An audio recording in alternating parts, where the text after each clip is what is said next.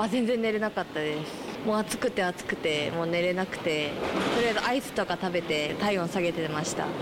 エアコンがまだついてなくて扇風機しかまだないです。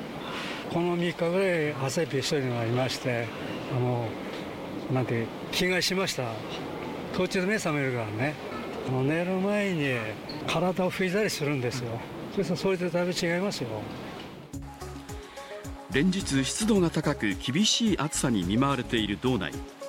札幌では夜間の気温が25度を下回らない熱帯夜が2日連続で続いています。また普段は涼しい根室市でも昨日は33.1度と7月としては記録的な暑さになりました。この暑さに昆布漁師は。暑さとやはりあのこう熱中症でこう搬送された人からいろいろいるもんでね、え操業もにあたってもやっぱり必要ありますね、えこうしてもこれ茹で上がっちゃうんでねえね、うん、風ないわ。